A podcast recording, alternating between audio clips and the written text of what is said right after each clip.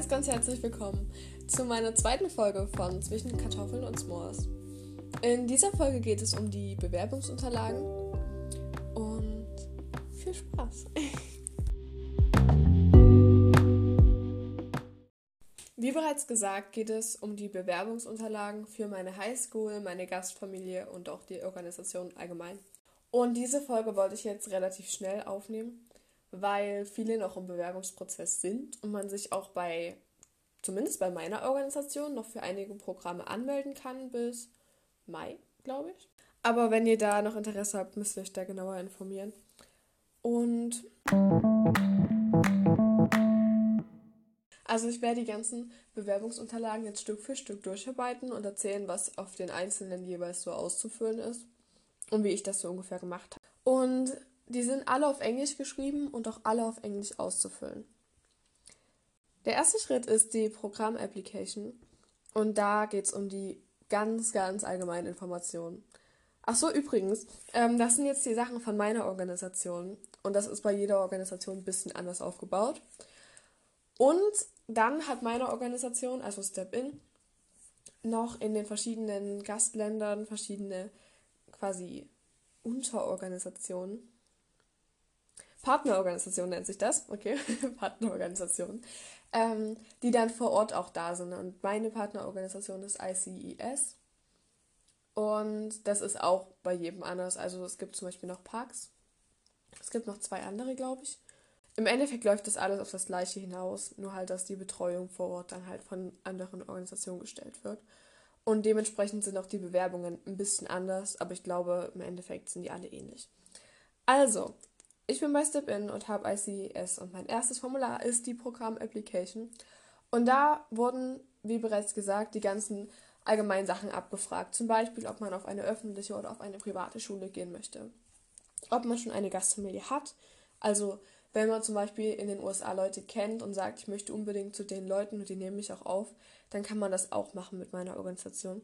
Oder ob man halt eine, ob man eine Gastfamilie sucht, also noch keine hat Genau, dann so Sachen wie Name, Vorname, Geburtsort, Wohnort, Telefonnummer, ähm, Familienmitglieder ähm, und Nationalität, Geburtstag, Geschlecht, all solche Sachen.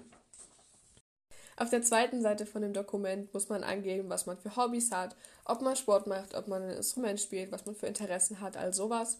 Dann so ein bisschen Sachen, wie groß man ist, wie viel man wiegt, Augenfarbe, Haarfarbe, ob man zum Beispiel raucht, ob man vegetarisch ist, vegan, glutenfrei, Diabetiker, Diabetikerin und so weiter und so fort. Genau, und dann geht es eigentlich schon zum nächsten Dokument. Und das ist ähm, einfach nochmal so ein Zusatz zu diesem Personal Data Ding. und zwar geht es darum, ob man Tiere hat zu Hause, was für welche, ob man schon mal irgendwo gearbeitet hat oder irgendwelche Erfahrungen mit ähm, Freiwilligenarbeit gesammelt hat, was die Muttersprachen sind und welche Sprachen man in der Schule gelernt hat und was man sich für ähm, Kurse vorstellen könnte, die man in den USA dann belegen möchte. Weil, wie schon im letzten Podcast erklärt, ähm, kann man sich in den USA die Kurse viel individueller wählen als hier. Und da habe ich zum Beispiel angegeben, Drivers Education, also quasi Fahrunterricht, weil man in den USA den Führerschein schon mit 16 machen kann. Genau, und dann habe ich noch Theater, Musical, Social Studies, Psychologie, Politik und Mediensachen und kreatives Schreiben. Ich habe echt viel hingeschrieben, weil ich dachte, schaden kann es nicht. Und dann kriegt man schon mal so ein bisschen Einblick, was mich so interessiert. Genau, und jetzt kommen wir auch schon zum wahrscheinlich interessantesten und zwar ist das der Students Letter of Introduction oder halt einfach Gastfamilienbrief. Und zwar musste man da einen Brief über sich selber schreiben und über alles, was einen beschäftigt, mit mindestens 300 Wörtern. Meine hat aber, glaube ich, um die 800 oder 900 Wörter im Endeffekt gehabt. Und es ist, glaube ich, auch besser, mehr zu schreiben als weniger, weil umso mehr du in diesen Brief reinpackst, desto besser kann sich die Gastfamilie vorstellen, was du für eine Person bist. Ich denke, den sollte einfach jeder individuell schreiben, den Gastfamilienbrief. und halt wirklich so ehrlich sein wie möglich, weil danach sucht die Gastronomie-Einheit aus. Aber ich sage trotzdem kurz, wie ich meinen so aufgebaut habe. Und zwar habe ich im ersten Teil des Briefes mich erstmal bedankt, dass die Gastronomie mich aufnehmen möchte und dass sie meinen Brief lesen. Und das würde ich euch wirklich empfehlen, ein bisschen Dankbarkeit, Dankbarkeit zu zeigen, weil es ist schon auch ein Aufwand, einen Austauschschüler, Austauschschülerin aufzunehmen für so lange Zeit. Genau, und dann habe ich mir Genau, und dann habe ich eigentlich so einfach weitergeschrieben, wer ich so bin, was ich so mache, wie meine Familie aufgebaut ist, wie meine Beziehung zu meiner Mutter ist, wie mein Freundeskreis so aufgebaut ist, was ich so in meiner Freizeit mache und was ich so für eine Person bin einfach. Und am Ende habe ich noch mal kurz so ein bisschen zusammengefasst, was ich so für grobe Charakterzüge habe und dass ich mich schon freue, die Familie kennenzulernen und habe mich noch mal bedankt. Und ja, bei mir war das so, dass man in den Gastfamilienbrief ein paar Sachen nicht reinschreiben durfte. Und zwar durfte ich zum Beispiel meinen Nachnamen nicht reinschreiben. Ich durfte auch keinen genauen Wohnort und so weiter hinschreiben, weil es darum geht, dass die Gastfamilie sich wirklich nach den ähm, Charakterzügen die Person aussucht. Nicht, dass sich die Familie so denkt, wir wollen jetzt unbedingt eine Person aus einer Großstadt oder aus dem Dorf und so weiter. Deshalb durften manche Informationen einfach nicht rein und andere sollten rein. Also zum Beispiel wurde empfohlen, dass man erzählen soll, wie die Familie aufgebaut ist, das Leben, Schulaktivitäten und persönliche Interessen und Hobbys. Und das habe ich auch gemacht. Also ich glaube, das muss am Ende jeder individuell entscheiden. Aber so ein paar Sachen sollte man schon ähm, reinbringen, damit die Gastronomie auch einen ganz guten Eindruck bekommt. Also man kann sich bei der Gastfamilie natürlich nicht wünschen, dass die Familie Kinder hat und so weiter und so fort aber man kann es auch durch den Brief ein bisschen beeinflussen. Ich wollte zum Beispiel nicht in eine Familie, die sehr, sehr konservativ ist, die vielleicht ein bisschen mehr rechtsorientiert ist politisch, weil ich selber eine sehr politisch interessierte Person bin und ich auch eine doch sehr geprägte, geprägte, das sagt man nicht, eine starke politische Meinung habe. Ähm, wollte ich nicht in der Familie, wo ich die ganze Zeit anecke, weil wir da einfach nicht zusammenkommen. Deswegen habe ich in dem Brief auch geschrieben, dass es mir wichtig ist oder dass mein Freundeskreis sehr vielseitig ist und dass ich mit Leuten aller möglichen Sexualitäten befreundet bin und Herkunftsländer und Alter und Geschlecht und dass mir das komplett egal ist, sondern dass es mir nur um den Charakter geht. Und keine Ahnung, zum Beispiel damit wollte ich so ein bisschen vermeiden, in eine Familie zu kommen, die zum Beispiel homophob ist oder so. Und ich glaube, das könnt ihr auch damit ganz gut beeinflussen, weil, ja, wenn eine Person ähm, schon eindeutig reinschreibt, das sind meine Hobbys oder das sind meine Interessen, das sind meine politischen Ansichten, so, dann wird ja eine andere, also eine Gastronomie, die konträr zu diesen Ansichten steht zum Beispiel, dich nicht aufnehmen. Und so, ich will ja auch gar nichts werten, so, ich habe halt einfach meine eigene politische Meinung und so, gehe dann auch respektvoll mit der Meinung um. So, ich muss das auch nicht jedem aufbinden. Und es ist jetzt auch gar nicht mein Ziel, eine Gastronomie direkt zu finden, die dieselben Meinungen hat oder sowas. Und ich weiß auch, dass es in den USA auch konträre Meinungen zu meiner eigenen geben wird. Das gibt es ja auch hier in Deutschland und das ist für mich an sich auch erstmal gar kein Problem. Ähm, das akzept also akzeptiere ich, weil natürlich akzeptiere ich die Meinungen von anderen Menschen so.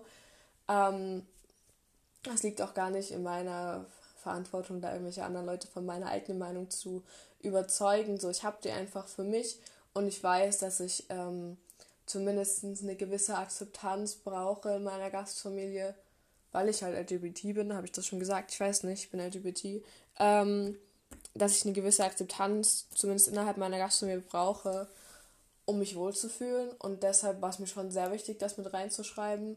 Aber das liegt natürlich an euch, wie viel ihr davon euch teilen wollt und wie wichtig euch vielleicht eben solche Sachen sind. Und genau dafür ist ja eigentlich auch der Gastfamilienbrief da, dass man möglichst ehrlich ist, dass man zeigt, wer man ist und dass man dadurch automatisch auch Gastfamilien ausschließt, die halt absolut nicht zu einem selbst passen, zumindest nicht so, dass man zusammenleben könnte. Ja, das ist ja irgendwo logisch und darum geht es ja auch, dass man die möglichst ähm, perfekt passende Familie findet. Und das nächste Punkt ist das Parent Statement. Das ist der Brief, den die Eltern über die Austauschschüler schreiben. Und den hat meine Mutter für mich geschrieben. Sie hat ihn auf Deutsch geschrieben, weil ihr Englisch nicht ganz so gut ist. Und ich habe den dann übersetzt. Und genau, die Eltern werden darum gebeten, die Personalität von dem Kind zu beschreiben. Sagt man das so? Die Persönlichkeit von dem Kind zu beschreiben. Die Interessen, die Erwartungen und die Beziehung zwischen Eltern und Kindern so ein bisschen zu erklären, sag ich mal. Und auch hier wird nochmal darum gebeten, dass man wirklich ehrlich ist. Genau, und da hat meine Mutter sich wirklich Mühe gegeben. Also wirklich, dieser Brief ist so süß. Sie hat sich auch nochmal bedankt dafür, dass. Äh es wäre aus dem Schnitt hier. Ich habe irgendwie das Satzende weggeschnitten und aus Versehen gelöscht. Was ich noch sagen wollte, meine Mutter hat sich am Anfang ihres Briefes bedankt ähm, bei der Gastfamilie, dass sie mich aufnehmen wollen und dass sie sich die Zeit dafür nehmen, mich aufzunehmen, weil es ja schon Aufwand ist, sich um so eine Person so lange zu kümmern irgendwie. Genau. Ich glaube, den Rest habe ich gelassen. Und hat dann so ein bisschen erklärt, was wir für eine Beziehung haben, was wir so machen in unserer Freizeit, was wir so zusammen machen und wie ich so bin. Und genau, hat ein bisschen erzählt.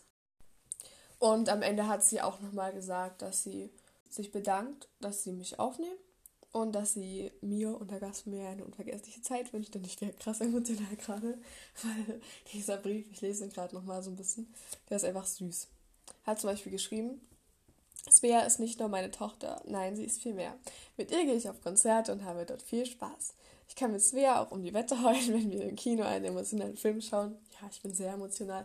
Und ich habe das auch zum Beispiel erwähnt, dass ich sehr emotional bin, weil ich bin eine Person, ich heule wirklich oft. Und das darf man gar nicht so böse nehmen. Und das, da muss man sich auch keine Sorgen machen. Ich lasse einfach so meine Emotionen in dem Moment raus und dann bin ich halt auch wieder frei davon. Und zum Beispiel sowas habe ich und hat meine Mutter auch über mich geschrieben, weil die Gast von mir einfach wissen soll, wie ich drauf bin, damit sie, so blöd das klingt, wissen, worauf sie sich einlassen. So, wenn ihr versteht, was ich meine. Wenn ihr dort irgendwas erzählt von der Person, die ihr vielleicht gerne sein wollte, wolltet und die Hälfte weglasst, dann kriegt ihr zwar eine Gastfamilie, aber die Gastfamilie passt dann zu der Person, die ihr beschrieben habt und nicht zu euch selbst, wenn ihr irgendwie versteht, was ich meine. Ja, der nächste Teil ist dann der School Record Transcript. Ich habe keine Ahnung, ob man das so ausspricht. Und da geht es darum, in was für einer Klasse man ist, in welches ähm, Schuljahr man dann kommt. Und da muss man wirklich viel Arbeit reinstecken. Also in den Gastfamilienbrief und in den ähm, Brief von den Eltern auch, aber das ist auch viel Arbeit. Und zwar muss man da die Noten von den letzten Schuljahren, ich glaube, das hat mit der siebten Klasse angefangen, ähm, Halbjahr und Endjahr, quasi in die amerikanischen Noten übersetzen. Das heißt, zumindest laut der Tabelle, die mir ICES gegeben hat, dass ein A eine 1 oder ein 2 ist, B ist 3, C ist 4, D ist 5 und F ist 6. Und das muss man dann halt quasi hinschreiben. Die ganzen Fächer ähm, auflisten, die Zeugnisse von vor ein paar Jahren rauskramen und halt hinschreiben, in welchem Schuljahr man welche Noten in welchem Fach hatte. Erstmal musste man halt hinschreiben, ähm, die einzelnen Fächer, da gibt es so eine Tabelle. Und dann gab es so nochmal so eine Spalte mit Stunden pro Woche, wo man halt auch raussuchen musste. Ich habe meine ganzen alten Stundenpläne rausgekramt, weil ich die Hausaufgabenhefte noch hatte. Aber wenn man googelt, gibt es auch eigentlich von den jeweiligen Bundesländern so Tabellen vom Bildungsministerium, ähm, wie viele Stunden von welchem Fach pro Woche unterrichtet werden müssen. Da könnt ihr es auch abschreiben. Das habe ich aber zu spät mitbekommen, dass es das gibt. Ähm, auf jeden Fall muss man da hinschreiben, wie viele Stunden man zum Beispiel in Deutsch pro Woche hatte und dann die Note, die auf dem Zeugnis stand. Aber halt die amerikanischen Noten. Und das halt für die siebte Klasse, achte Klasse, neunte Klasse. Und jetzt auch zehnte, also ich musste mein Halbjahreszeugnis noch nachreichen. Und man muss noch hinschreiben, an welchem Datum dieses Schuljahr begonnen hat und geendet hat, beziehungsweise halt Halbjahr. Genau, und das alles muss dann von der Schuldirektion unterschrieben werden und bestempelt werden und mit Datum versehen werden. Das nächste ist ein Formular, was die Englischlehrerin oder der Englischlehrer ausfüllen muss. Und zwar geht es halt darum, wie die Person so in Englisch ist. Also zum Beispiel, ob die Initiative zeigt im Unterricht, Respekt hat vor Autoritäten, ob die gutes Englisch spricht, ob die gut Englisch schreibt. Das ist so eine Tabelle, wo die Lehrerin, der Lehrer einfach ankreuzen muss, excellent, above average, average oder below average. Und genau, das ist bei mir ganz gut ausgefallen. Das ist außer zwei Sachen, ähm, hat meine Lehrerin überall excellent angekreuzt. Und dann musste die Lehrerin, der Lehrer noch hinschreiben, seit wann bei mir unterrichtet wurde. Und dann gab es noch die Möglichkeit, einen Kommentar über den Schüler, Schülerin abzugeben, aber das ist freiwillig. Und genau, dann halt einfach Unterschrift, Name, Datum. Aber auch da würde ich mir nicht so Sorgen machen. Also, wie ich das mitbekommen habe, ähm, ist es gar nicht so wichtig, dass man schon perfekt Englisch kann oder sowas. Man geht ja auch hin, um dort Englisch zu lernen. Ähm, es geht bei dem Formular, glaube ich, vor allem darum, dass ähm, die Organisation, aber halt auch die Schule und so einfach ein bisschen einschätzen können, wie gut euer Englisch schon ist, ob ihr jetzt vielleicht ein bisschen mehr Unterstützung brauchen werdet oder so. Also, ihr müsst euch jetzt keine Gedanken machen, wenn euer Englisch jetzt nicht perfekt ist oder so. Es ist ja logisch, so wofür geht ihr sonst ins Ausland?